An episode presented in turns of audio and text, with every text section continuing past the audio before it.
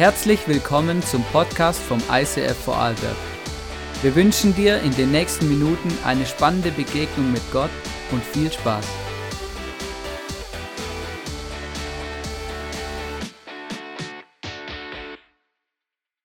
Hey, neues Jahr, neues Glück. Ich würde den Satz ein bisschen anders sagen. Neues Jahr, mehr von Jesus. Hey, danke äh, Julia für deine Steilvorlage hier im Worship. In meiner Message geht es genau um das Thema. Neues Jahr mehr von Jesus. Hey, ich glaube wirklich, es gibt nichts Besseres, wie ganz bewusst mit dieser Sehnsucht, mit diesem Hunger ins neue Jahr zu starten. Hey, wir wollen wieder einmal mehr von Gott erleben. Ich weiß nicht, wie es dir so geht, wie dein Jahresstart war. Ich hoffe, er war gut. Wir hatten hier eine großartige Silvesterparty. Äh, das war wirklich mega cool. Ähm, und es war ernüchternd, dass wir vor unseren Kindern müde geworden sind.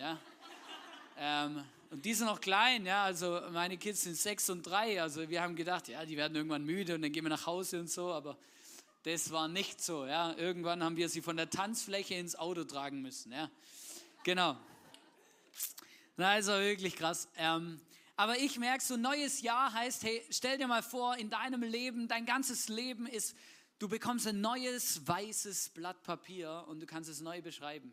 Hey, seh doch mal dieses neue Jahr so. Hey, neues weißes Blatt Papier und Gott schreibt Geschichte mit dir, neue Geschichten. Dinge, die du vielleicht gar nicht für möglich hältst. Dinge, Wunder und Dinge, die du noch gar nicht auf dem Schirm hast. Hey, ich möchte dich heute am Anfang von dieser Message segnen und dir ganz bewusst ein paar Dinge zusprechen. Wir sind Söhne und Töchter vom besten Vater, den es gibt. Nimm das mit in das neue Jahr. Wir sind nicht nur Söhne und Töchter vom besten Vater, den es gibt. Wir dienen auch dem besten Reich, das es gibt, nämlich dem Reich Gottes, das nicht nur hier auf dieser Welt schon real ist, sondern in Ewigkeit real sein wird. Und Jesus wird eines Tages wiederkommen, um uns abzuholen als König der Könige in Macht und Herrlichkeit. Hey, lass uns mit diesem Mindset und mit dieser Realität durchs Jahr gehen. Wow, das sind Dinge, die, das ist eigentlich das, was, das macht uns, das macht Christsein aus. Hey, wir sind Söhne und Töchter vom Allmächtigen. Wir, wir, wir leben in einer Erwartung auf die Wiederkunft von Jesus. Das sind alles Dinge, die großartig sind. Und ich habe lange überlegt, hey, wie starte ich dieses Jahr? Was mache ich in dieser Message? Was, was für ein Thema? Und ich habe es überschrieben mit, wie werde ich Jesus, wie kann ich Jesus immer ähnlicher werden? Und weißt du, es heißt zum Beispiel auch in unserem Slogan als ICF, in unserer Vision, ähm, als Kirche ist unsere Leidenschaft, Jesus immer ähnlicher zu werden, furchtlos zu leben und unser Umfeld positiv zu verändern. Und am Anfang habe ich gedacht, wow, das ist krass, was ist das, für ein, was ist das für ein Anspruch, Jesus immer ähnlicher zu werden? Ist es nicht ein bisschen hochgegriffen? Ist es nicht ein bisschen crazy? Ja, wenn du so drüber nachdenkst, was Jesus so alles gemacht hat, wie er gelebt hat, wie er war und ist, ist es nicht verrückt zu sagen, hey, wir wollen Jesus immer ähnlicher werden? Ist es nicht vielleicht sogar unmöglich? Und weißt du, was, ich, was mich selber überrascht hat diese Woche wieder einmal neu? Ich habe in der Bibel nachgeschaut, hey, ist es überhaupt der Plan für uns? Will Gott überhaupt, dass wir Jesus ähnlicher werden? Und ich habe unglaublich viele Bibelstellen gelesen, wo ich selber überrascht war, wie oft genau das steht, dass es der Plan von Gott ist, damit wir seinem Sohn Jesus Christus immer ähnlicher werden. Das ist mega krass, steht an ganz vielen Stellen. Du kannst es nachlesen, ich kann dir ein paar sagen. Zum Beispiel im 2. Thessaloniker 2, Vers 13. Kannst du zu Hause mal nachschlagen.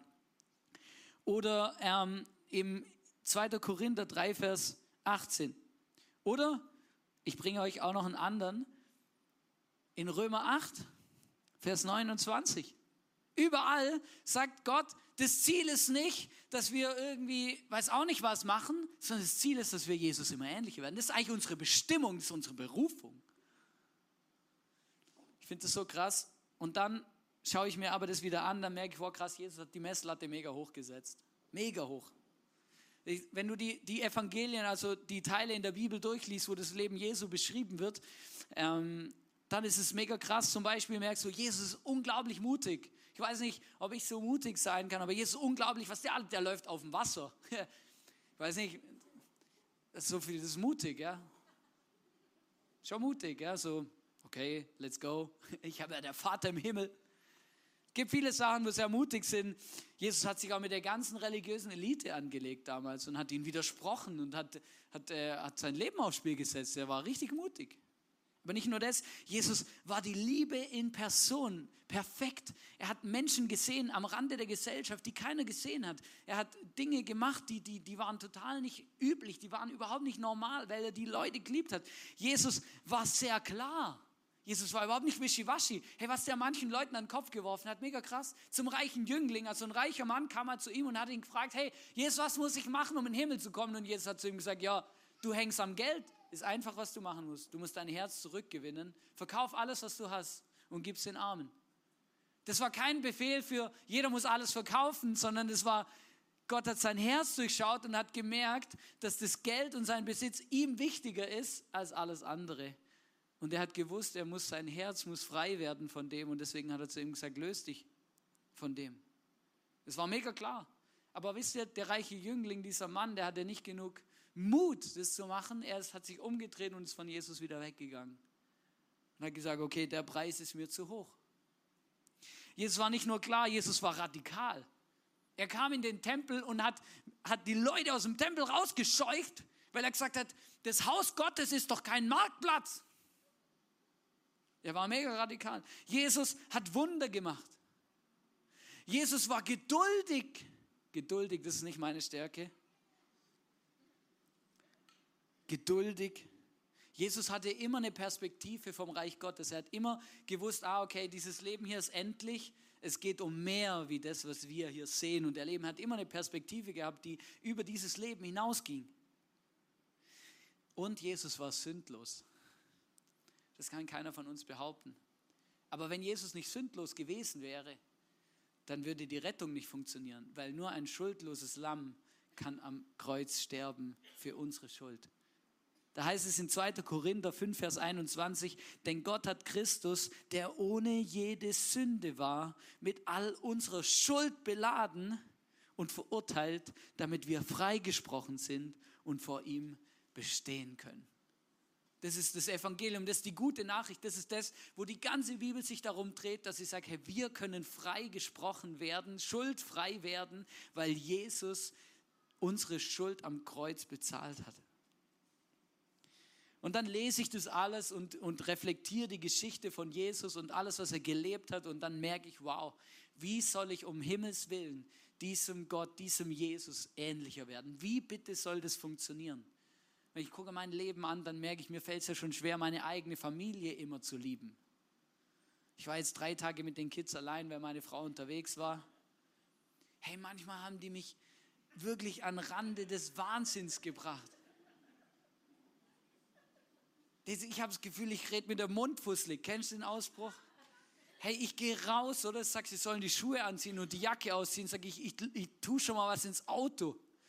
Oder dann laufe ich ums Eck, oder? Und dann schreit so laut, dass ich, dass, dass ich jedes Wort im Auto höre und ich das Gefühl habe, unsere ganze Nachbarschaft, alle, oder ich habe natürlich die Türe offen gelassen. Und dann komme ich zurück, oder?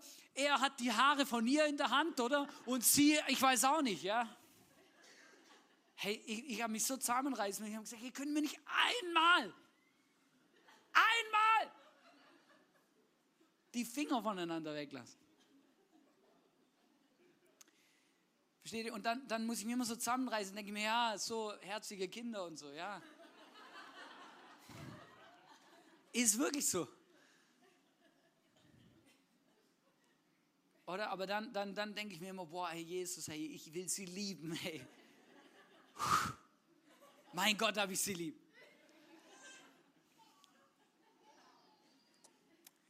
Na, aber wisst ihr, das ist ja gar nicht so einfach, oder? Das ist jetzt nur ein Beispiel aus meinem Alltag, oder? Wo ich halt gerade die Tage erlebt habe. Hey, aber warum, warum überhaupt, warum überhaupt sollen wir Jesus immer ähnlicher werden? Ich habe schon gesagt, es ist unsere Bestimmung. Vielleicht bist du heute hier oder schaust online zu und du merkst, ja, ja, das ist unsere Bestimmung. Das ist die Bestimmung von ein paar Freaks und ein paar Frommen. Aber ich habe mir mein Leben ganz gut eingerichtet und eigentlich stimmt es auch so. Ja? Also ich bin ja gläubig und dann äh, glaube ich ja und ab und zu lese ich auch noch in der Bibel und ich gehe auch in die Kirche und, und dann und, und spenden tue ich auch und das mache ich und das und das langt eigentlich. Ja? Ich habe so einen Status quo eines Christen erreicht, der eigentlich ausreichen sollte. Ja? Und ich merke es immer wieder, dass, dass wir Menschen irgendwie so schnell auf dieser Schiene sind, dass wir das Gefühl haben, ja, wir haben uns unser christliches Leben so ein bisschen eingerichtet und alles ist in Ordnung. Und, und, und ich bin ja irgendwie jetzt kein, kein Superchrist, aber auch, kein, aber auch nicht so ein schlechter Christ. Also eigentlich mega gut. Ich bin, genau wenn ich mir das so das anschaue, was da so kriecht und fleucht in der Kirche, merke ich, bin ganz gut im Mittelfeld unterwegs. Ja?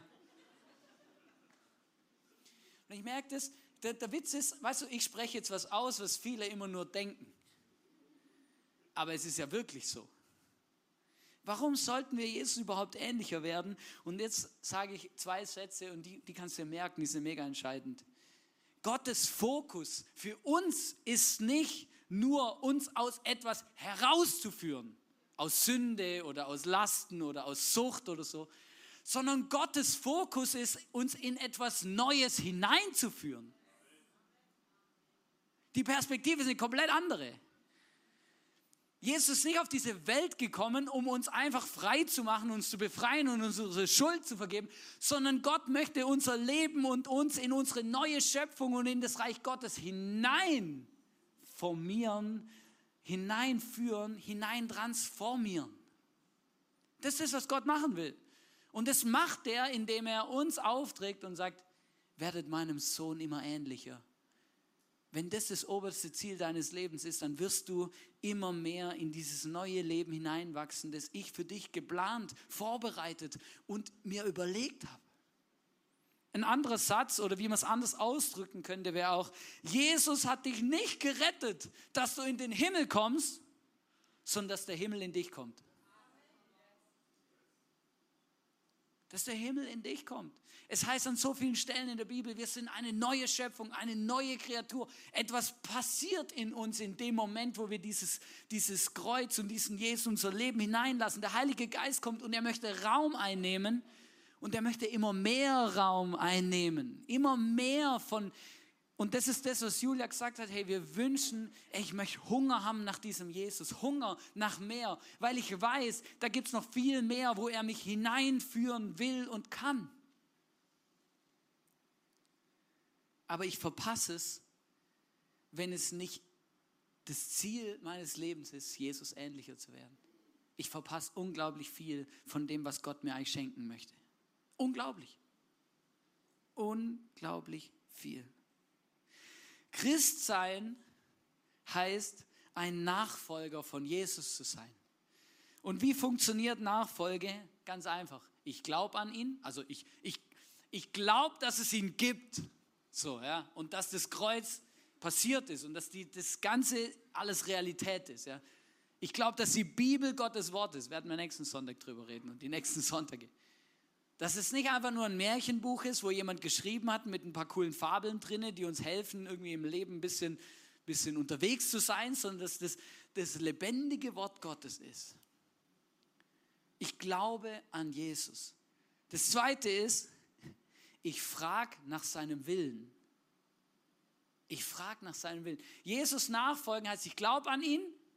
Ich frage, was, er, was ihm wichtig ist und was ihm für mich wichtig ist. Und das dritte ist, ich mache das, was er mir sagt. Ich gehe und folge ihm nach. Ich habe gerade letzte Woche mit jemandem ein cooles Gespräch gehabt. Ich sage, hey komm, lass uns doch auf Gott hören. Frag mal Gott, was er von deinem Leben will. Und dann hat er zu mir gesagt, das ist aber gefährlich. Dann habe ich gesagt, ja, das stimmt schon, das ist gefährlich, ja. Weil es könnte ja sein, dass der was sagt, was mich was kostet oder was ich noch nicht auf dem Schirm habe oder was anstrengend ist oder I don't know, ich weiß ja nicht, was er sagt. Ich bin auch immer nervös, wenn ich mir denke, ja, Jesus, also ja, sag mal, was, was läuft?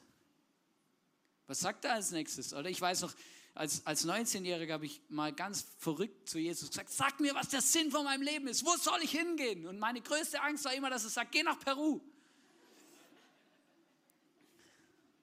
Weil ich immer denke, da will ich aber nicht hin. So, ja, und dann merkst du, aber Jesus nachfolgen heißt nicht einfach Christ sein und sich das Christsein ein bisschen einrichten und irgendwie so im, im, im Mittelfeld ein bisschen mitschwimmen, sondern Christsein heißt an Jesus glauben, das für Realität erachten, nach seinem Willen fragen und ihm folgen. Es heißt in Römer 8, Vers 28 und 29, wer Gott liebt, dem dient alles, was geschieht, zum Guten. Oh, das nehmen wir immer mega gern. Oh, das ist so oh, super. Das nehme ich so gerne immer. Dies gilt für alle, die Gott nach seinem Plan und Willen zum neuen Leben erwählt hat. Das ist ein Vers, die Kirche, Christen, wir lieben ihn. Oh, geil. Jesus, hey, ich möchte alles, ich liebe dich und ich weiß, alles kommt mir zum Guten. Und da, da lese aber mal, wie es weitergeht. Da heißt es, wenn Gott nämlich, wen Gott nämlich auserwählt hat, der ist nach seinem Willen auch nicht nur dazu berufen, dass es ihm alles zum Guten dient, sondern auch dazu berufen und bestimmt, seinem Sohn immer ähnlicher zu werden. Hey, krass, das ist unsere Berufung, das ist unsere Bestimmung, Jesus ähnlicher zu werden, ihm nachzufolgen. Vielleicht sagst du jetzt, es ist ja unmöglich. Das geht gar nicht. Ich sag's dir, das geht nicht. Ich habe es schon so oft probiert. Weil es gibt ein Geheimrezept.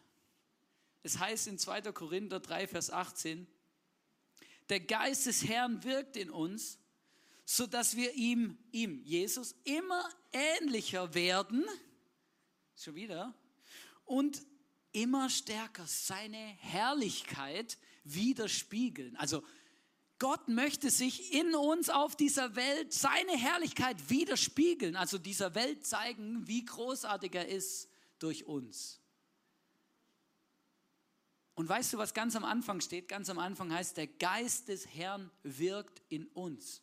Also das heißt nicht, wir sollen das aus eigener Kraft irgendwie versuchen zu schaffen, so mit guten Vorsätzen und mit, guten, mit gutem Willen und Disziplin und so, sondern es heißt, der Heilige Geist wohnt in uns und er wird alles dafür tun, dass das in unserem Leben geschehen wird.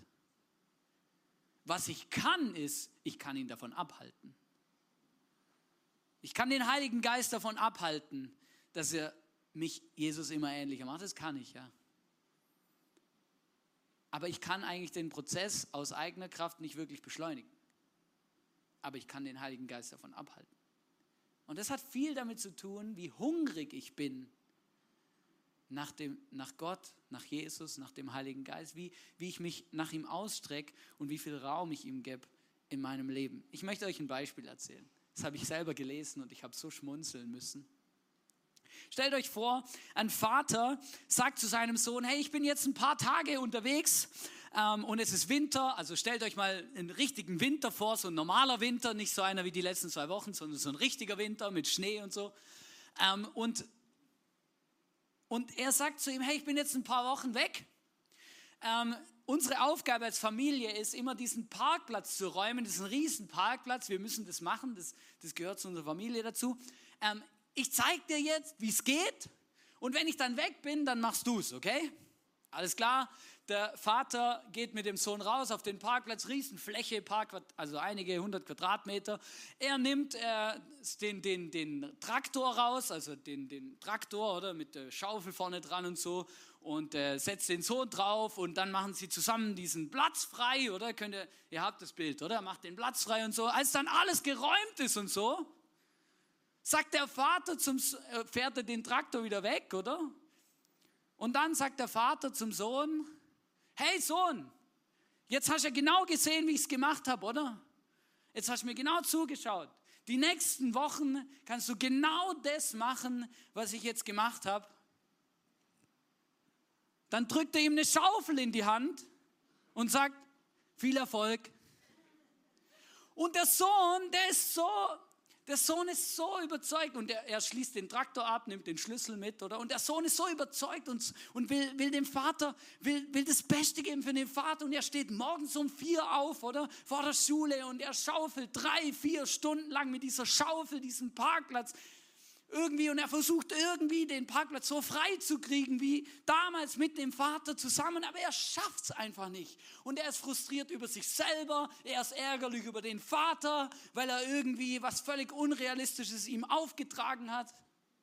So, ja, habt das Bild? Soll ich was sagen? Jesus ähnlicher werden aus eigener Kraft ist, wie zu versuchen, einen riesen Parkplatz mit einer Schaufel zu reinigen. Das geht einfach nicht. Das geht nicht. Jesus ähnlicher werden aus eigener Kraft ist so wie wenn du versuchst, einen Parkplatz mit einer Aluminiumschaufel freizumachen, was Jesus mit einem Traktor gemacht hat. Genau das. Du wirst frustriert sein, du wirst über dich selber frustriert sein, du wirst über den Vater verärgert sein und denken, Ma, was ist für ein blöder Auftrag, Jesus ähnlicher werden, das geht doch gar nicht. Das ist unmöglich. Ich höre auf, ich gebe es auf, ich lasse das jetzt bleiben, das schaffe ich niemals.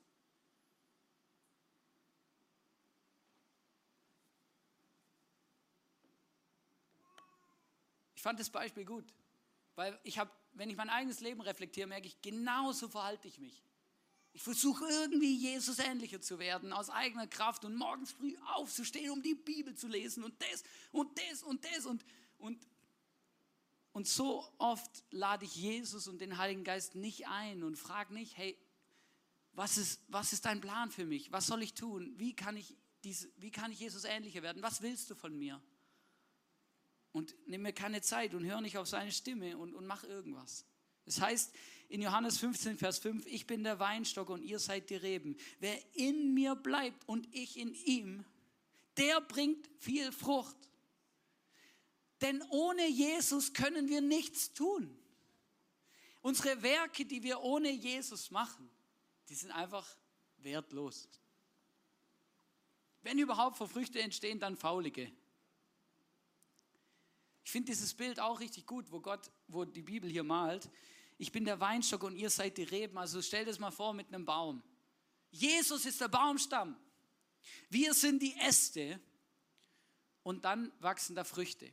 Und weißt du, was ich merke? Ganz viele Christen, und das merke ich auch manchmal meinem eigenen Leben, wir schauen immer auf die Früchte. Ich frage mich die ganze Zeit, ja, was wachsen denn an meinem Ast für Früchte? Gott hat gesagt, da sollen da Früchte wachsen. Was wachsen denn da für Früchte? Oder die Bibel redet davon Früchte, Liebe, Besonnenheit, wow, Selbstbeherrschung, Freundlichkeit, Geduld. Das sind alles so, so Früchte, oder? Wo die Bibel als Früchte bezeichnet, denke ich mir, ja, wenn ich mein Leben angucke, merke ich, da hängen höchstens ein paar verfaulte Früchte, oder? Aber wo sind denn jetzt? Aber weißt du, wir sind die ganze Zeit als Christen, du musst aufpassen, weil der Auftrag ist nicht, schau auf deine Früchte und kümmere dich um die Früchte, sondern der Auftrag an uns ist, schau auf den Stamm. Schau auf Jesus und die Früchte werden von selber entstehen. Das ist die Konsequenz. Die Früchte sind eine Konsequenz von unserer lebendigen Beziehung zu Jesus Christus. Und manchmal sehen wir sie nicht mal selber.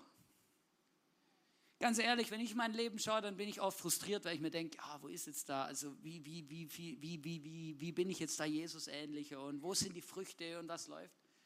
Und manchmal, und ich bin jetzt nicht der Typ, also ähm, danke vielmals für alle Komplimente und wenn ihr irgendwas zu mir sagt, was, was mich ehrt, das ist wirklich mega cool.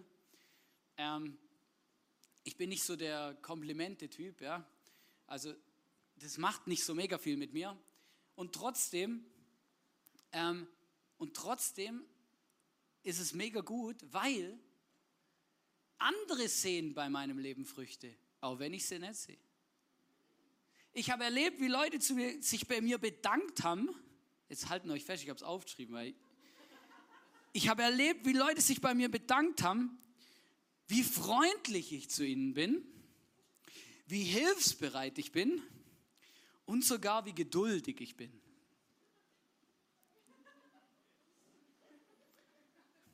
Vielleicht hast du auch eine Beziehung zu mir und du denkst dir, wie sind die da drauf gekommen? Ja,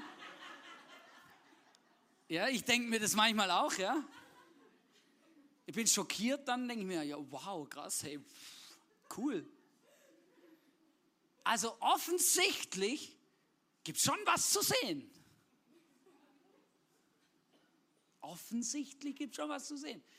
Aber weißt du, das ist eben genau das, um was es geht, oder? Es geht gar nicht darum, dass wir immer unsere Früchte angucken und sagen, ah, ja, bin ich jetzt ein bisschen freundlicher geworden oder bin ich jetzt ein bisschen geduldiger geworden oder Jesus sagt, hey, kümmere dich darum, dass deine Beziehung zum Vater, deine Beziehung zu Jesus stimmt. Dass, dass schau auf den Stamm und sei angedockt als Ast an diesem Stamm und die Früchte werden eine Konsequenz von deiner lebendigen Beziehung zu Jesus sein. Sei hungrig nach Gott. Wenn du hungrig bist nach Gott, dann werden Früchte in deinem Leben entstehen, ob du willst oder nicht. Das Einzige, was das Problem ist, wenn, das Einzige, was uns davon abhalten kann, Jesus ähnlicher zu werden, ist, wenn wir unseren Hunger nach Gott verlieren. Unsere Sehnsucht, Gott zu begegnen, unsere Sehnsucht, Jesus in unser Leben einzuladen, Begegnungen und Gemeinschaft mit ihm zu haben. Und weißt du, manchmal kommt es in unser Leben und wir, wir können gar nichts so richtig dagegen tun. Manchmal passiert es einfach. Manchmal kommen Schicksalsschläge in unser Leben oder wir machen irgendwas richtig Dummes und dann fühlen wir uns schlecht und wir schämen uns zu Gott zurückzukommen, weil wir das Gefühl haben, wir haben so viel Sünde getan. Weißt du, ich habe drei Punkte mitgebracht, wenn du dich jetzt fragst, wie kann ich Jesus ähnlicher werden? Drei ganz einfache Sachen. Drei ganz einfache Sachen. Erstens, gib nicht auf. Gib nicht auf. Ich, ich habe überlegt, ob ich es nenne, versteck dich nicht. Weißt du, Adam und Eva, als sie von diesem Baum gegessen haben, von dem sie nicht essen sollten, ganz am Anfang der Bibel, dann weißt du, was sie gemacht haben? Sie haben genau gewusst, dass sie Gott nicht gehorcht haben. Sie haben genau gewusst, dass sie was falsch gemacht haben. Und was haben sie gemacht? Sie haben sich versteckt. Und weißt du, genau das tun wir auch. Wir verstecken uns. Wir laufen von Gott weg, weil wir das Gefühl haben, wir sind zu schlecht, zu schuldig. Wir haben zu viel falsch gemacht. Und wir schämen uns, Gott wieder zu begegnen. Aber weißt du, das ist genau das, was der Teufel will. Das ist genau das Gegenteil von dem, was wir tun sollten. Gott sagt über den David, den König David aus der Bibel, das ist ein Mann nach meinem Herzen. Warum sagt er das?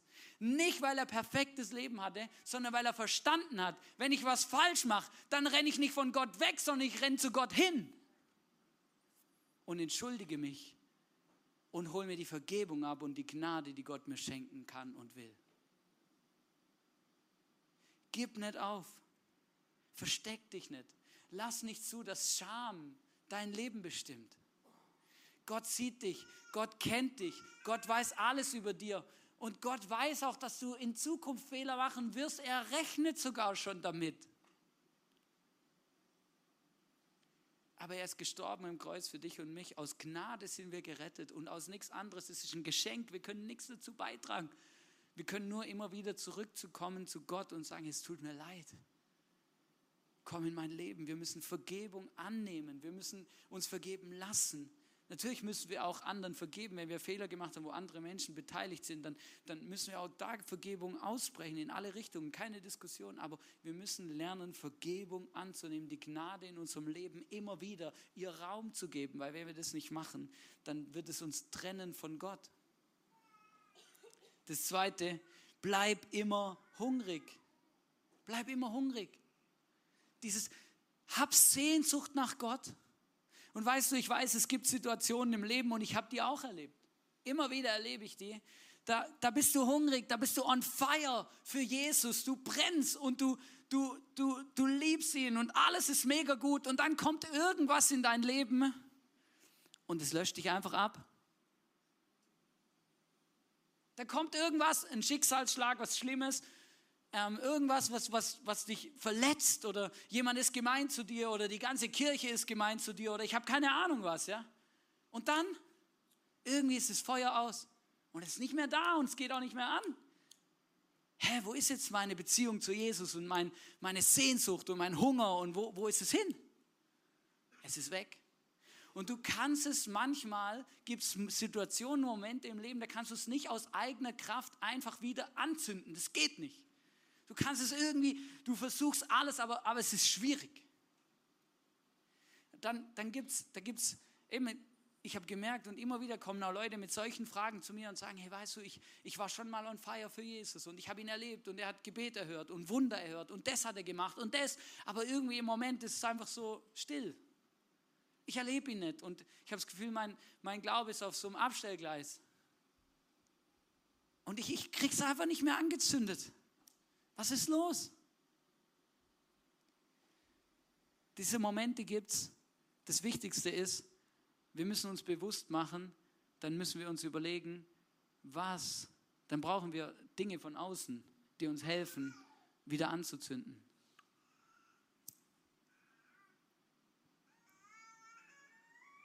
Und was können die Dinge von außen sein, die uns helfen, das Feuer in unser Leben wieder zurückbringen? Es kann die Kirche sein, wo du hinkommst, wo andere on fire sind und dich wieder anstecken und du merkst, oh krass, hey, die beten, die beten für Wunder, die beten für Glaube, die, die, die, die erleben Jesus, auch wenn ich es gerade nicht tue. Wow, cool. Weißt du, das Verrückte ist, wenn wir dieses, wenn wir mal abgelöscht sind, viele machen den gleichen Fehler. Viele verlassen die Kirche, kommen nicht mehr in die Small Group, schneiden ihre Beziehungen ab, sind frustriert. Das ist völlig der falsche Weg. Manche sind auch frustriert, weil sie sagen, ja gut, ich komme ja in die Kirche, aber es passiert trotzdem nichts. Aber weißt du, die Frage ist, ja, manchmal kann dieser Impuls von außen auch sein, dass du, dass du mal was machst, was du noch nie gemacht hast. Dich mal für einen Workshop anmelden oder in Seelsorge gehen oder Get Free mitmachen oder so. Vielleicht kommt ja plötzlich mal was ans Licht, wo, wo dich immer wieder ablöscht. Vielleicht ist es auch der Heilige Geist, der dich neu anzünden muss. Ich kann euch sagen, was ich mache, wenn ich solche Momente und solche Situationen habe. Ich suche bewusst die Gemeinschaft mit Menschen, die on fire sind. Es gibt ein paar Leute, die habe ich eine Liste davon. Die brennen für Jesus. Und wenn du mit denen unterwegs bist, dann kann immer irgendwas Verrücktes passieren. Ja? Zum Beispiel, wenn ich zum Beispiel mit Sebastian Bieber, das ist super, wenn ich mit dem von Innsbruck, vielleicht schauen die ja gerade zu, wenn ich mit dem unterwegs bin, der erzählt immer den Leuten von Jesus. Wenn wir essen sind, dann erzählt er dem Kellner oder dann betet er für den oder lädt irgendjemand zum Essen ein und ich denke mir immer, wow, krass und so, aber und manchmal überfordert mich das auch, aber es ist mega cool. Das holt mich immer aus der Komfortzone raus, denke ich mir, ja, super, eigentlich ist es genau das Richtige. Wieso mache ich das eigentlich nicht? Ja, oder andere. Es gibt einfach Menschen, oder die, die, die, die beten. Wenn die, wenn die anfangen zu beten, steckt mich das an. Ja, was kann ich machen? Dann rufe ich die an und sage, hey, können wir zusammen beten? Und dann plötzlich merke ich, wow, krass, das steckt mich an, das hilft mir. Oder ich liebe es, Biografien zu lesen. Geschichten, wie Menschen Gott erlebt haben. Oder irgendwelche Irren irgendwas Verrücktes gemacht haben für Jesus, ja. Zum Beispiel Oswald Chambers, ich liebe ihm sein Andachtenbuch. Immer wenn es mir nicht gut geht, lese ich das. Weil das ist nicht so balsam für die Seele, sondern so ein Arschtritt in den Hintern der, der, der, der hat, Gott hat zu ihm gesagt, er soll an die Front gehen im Ersten Weltkrieg und den Leuten dort helfen, die schlimmen Dinge zu überstehen. Er hat dort Seelsorge gemacht, Gottesdienste und hat dort den Leuten von Jesus erzählt. An der Front, also mitten im Kriegsgeschehen. Ja, hat er das sich ausgesucht? Ja, ich weiß auch nicht, aber er ist da halt hingegangen. Gott hat gesagt und er ist gefolgt. Wenn dann lese ich das und dann lese ich diese Biografie und dann denke ich mir, was für ein Irrer. Aber er ist so gut so gut, ich will das auch wieder. Ich will auch wieder diese Abenteuer mit Jesus. Ich mache auch wieder einen Schritt aus meiner Komfortzone raus. So Jesus redet, aber das ist ja gefährlich. Ja, vielleicht ist es gefährlich. Manchmal ist es wirklich gefährlich. Aber ich sag dir was, wenn dein Glaube tot ist oder schläft oder nicht mehr brennt, dann streck dich aus nach Gott und verlass deine Komfortzone mal wieder und mach das, was Gott dir sagt. Auch wenn du nicht weißt, wo anfangen, wie, was auch immer, oder du keine Ahnung hast, wie das funktionieren soll. Gott hat dich nicht vergessen. Aber wenn du das Gefühl hast, einfach in deinem, in deinem Status quo als Christ, ja, jetzt erlebe ich halt Gott nicht, ich komme zwar immer und das und so, aber Vielleicht ist es dran, dass du mal aus dem Boot aussteigst und Gott suchst. Es heißt im Psalm 63, Vers 2, Gott, du bist mein Gott. Dich suche ich von ganzem Herzen. Meine Seele dürstet nach dir. Mein ganzer Leib sehnt sich nach dir. Kannst du das sagen über deinem Leben? Fühlst du dich so? Fühlst du dich so? Ich, als ich das gelesen habe, habe ich gemerkt, ja, so will ich in mein Jahr starten. Das soll mein Jahr begleiten. Dieser Hunger, diese Sehnsucht nach Jesus, nach diesem Stamm, nach diesem Gott, diesem Jesus, den, dem ich immer ähnlicher werden darf. Ich möchte einen Hunger haben da danach. Wir werden als Kirche in den nächsten Wochen ähm, auch mal zusammen fasten Und die Bibel nennt Fasten und Beten auch als ein Tool, um Gott zu begegnen und Durchbrüche zu erringen. Und ich sage das bewusst heute, ähm, weil, weil es wichtig ist, dass man sich darüber nachdenkt. Was kann ich fasten? Wie kann ich fasten? Wann möchte ich fasten? Aber wir werden zwischen Fasching und Ostern in der Fastenzeit auch als Kirche zusammen fasten. Und vielleicht überlegst du dir und lass, nimm das mal mit in deine nächsten Tage und Wochen. Hey, vielleicht ist es für dich dran, auch mal zu fasten. Nicht um Gewicht zu verlieren, nicht um irgendein Gesundheitstraining zu machen, sondern um Gott zu begegnen. Um Gott zu erleben. Weißt du, Fasten, in, die Leute, die haben im Alten Testament haben die Leute gefastet, damit sie nicht aufs Feld mussten, um wie ihren täglichen Lebensunterhalt aufzukommen. Das heißt, Fasten war für sie gleich, ich habe Zeit, weil ich muss mir nicht mehr um Essen kümmern. Und dann haben sie die Zeit, die sie durchs Fasten gewonnen haben, investiert, um zu beten, in den Tempel zu gehen und Gott zu begegnen. Also Fasten ohne Zeit zu haben, ist auch schwierig. Also es macht Sinn zu fasten, aber es macht Sinn zu fasten und dann auch Zeit zu haben. Ich habe einmal während dem Arbeiten gefastet und eben immer in der Mittagspause nichts gegessen und statt zu essen in der Mittagspause habe ich mir eine halbe Stunde dann Zeit genommen zum Beten und Gott zu suchen. Das war mega powerful. Statt Essen, das zu machen. Es gibt so viele Dinge, die wir tun können, damit Gott etwas in uns tut. Nicht falsch verstehen. Nicht wieder die Schaufel in die Hand nehmen. Und versuchen, Gott irgendwie aus eigener Kraft ähnlicher zu werden. Der dritte Punkt, ich habe gesagt, es gibt drei Punkte. Gib nicht auf, bleib hungrig und frag Gott für einen Next Step. Ich liebe unsere ISIF. Wir haben eine Kultur im ISIF. Wir fragen Gott regelmäßig, was ist mein Next Step? Nicht mein Next Step für irgendwas, sondern mein Next Step, um Jesus ähnlicher zu werden. Und weißt du, ich, ich liebe diese Kultur. Seit Jahren mache ich das immer im Sommer und immer über die Weihnachtsfeiertage gebe ich Gott die Möglichkeit und frage Gott, hey, was für ein Next Step soll ich gehen? Was soll ich machen? Was möchtest du machen? Und es ist unglaublich, was Gott mir manchmal sagt oder was ich für Impulse oder für Blitzgedanken habe.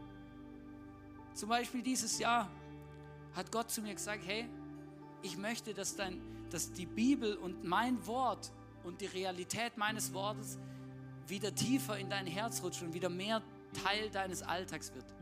Dann habe ich zu Gott gesagt, ja, was heißt es? Dann hat er zu mir gesagt, Hannes, nimm ein Notizbuch her und schreib und nimm einen Bibelvers für jede Woche und schreib diesen Bibelvers jeden Tag in dieses Buch, immer siebenmal hintereinander. Und du wirst merken, wie diese Bibelverse, diese 52 Bibelverse, die du dieses Jahr schreiben wirst, wie die ganz neu und ganz anders in dein Herz rutschen werden und dein Leben bestimmen werden. Ich habe das jetzt eine Woche gemacht. Ich feiere es unglaublich. Es kostet so wenig Zeit. Weil so oft haben wir das Gefühl, Dinge mit Gott und so Bibel lesen und beten und das ist alles voll intensiv und ich habe nie Zeit dafür. Ich sage es euch ganz ehrlich, das Bibel, dieses Notizbuch liegt irgendwo auf dem Regal. Abends, bevor ich ins Bett gehe, bevor ich Zähne putze, nehme ich das, schreibe diesen Bibelvers da rein, schreibe ihn ab und dann klappe ich es wieder zu und lege es wieder weg. Es braucht keine fünf Minuten. Aber ich profitiere jetzt schon davon. Den, was ich diese Woche geschrieben habe, den kann ich quasi auswendig. Aber ich habe keine riesen Auswendigkeitsübungen gemacht oder so. Ich habe es einfach siebenmal geschrieben. Ich versteht, ihr, versteht mich nicht falsch, aber ich möchte euch einfach ermutigen, hey, lasst uns hungrig sein nach Gott. Ein zweiter Next Step, wo Gott zu mir gesagt hat, hey, lass dein Handy schlafen gehen über Nacht gedacht, ja, was, lass dein Handy. Und dann habe ich gemerkt, es gibt so eine Einstellung auf dem iPhone, wo man sagen kann, okay, das, dann, dann es schlafen, das iPhone. Und, dann, und jetzt geht mein iPhone immer zwischen 23 Uhr und 6 Uhr geht schlafen. Und das ist so cool, weil ich sitze dann abends auf dem Sofa und so und immer um 23 Uhr ähm, kommt so eine Notiz und dann werden alle Apps grau und dann geht einfach nichts mehr. Da weiß ich immer, jetzt ist Zeit fürs Bett. Jetzt ist Zeit fürs Bett. Ich komme nicht mehr auf die Idee, irgendwelchen Blödsinn anzuschauen auf Instagram, YouTube oder wie das alles heißt. Ich kann auch nicht mehr arbeiten oder noch irgendjemand schnell irgendwelche Telegram und WhatsApp schicken. Geht nicht. Weißt du, das ist. Und ich weiß nicht, was bei dir ist. Ich möchte nicht sagen, dass manche Sachen schlecht sind, aber ich sage einfach nur, manchmal hat Gott Dinge für uns vorbereitet und die helfen uns und er möchte uns helfen, ihm ähnlicher zu werden. Und die Frage ist, was ist dein Next Step? Was sagt Gott zu dir? Das ist die Frage heute. Ich möchte noch beten. Und ich möchte dich vor allem ermutigen, selber zu beten. Lass uns doch kurz einen Moment nehmen. Du kannst selber beten und zu Gott sagen, hey, zeig mir mein Next Step, zeig mir, was, was dein Plan ist für mich.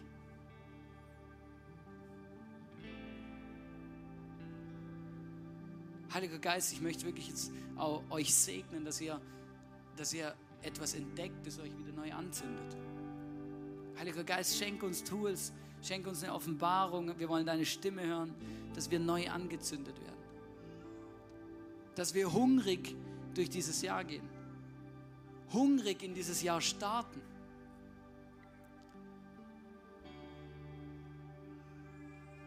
Jesus, ich bitte dich, dass die Sehnsucht nach dir mein Jahr, mein Leben, meine Minuten, meine Stunden prägt. Wir wollen mehr von dir. Heiliger Geist, wir wollen dir Raum geben, mehr von dir. Wir wollen deine Stimme hören im Alltag.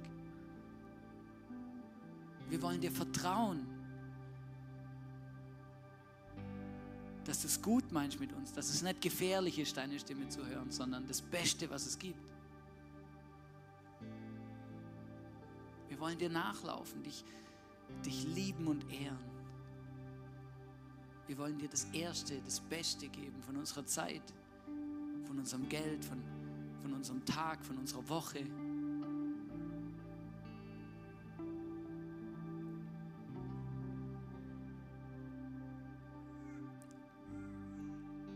Gott, du bist mein Gott.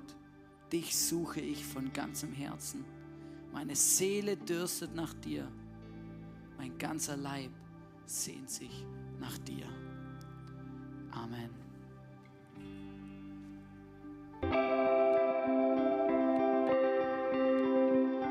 Wir hoffen, dass dir diese Predigt weitergeholfen hat. Wenn du Fragen hast, schreib uns eine Mail an info at icf-vlbg.at. Alle weiteren Informationen findest du auf unserer Homepage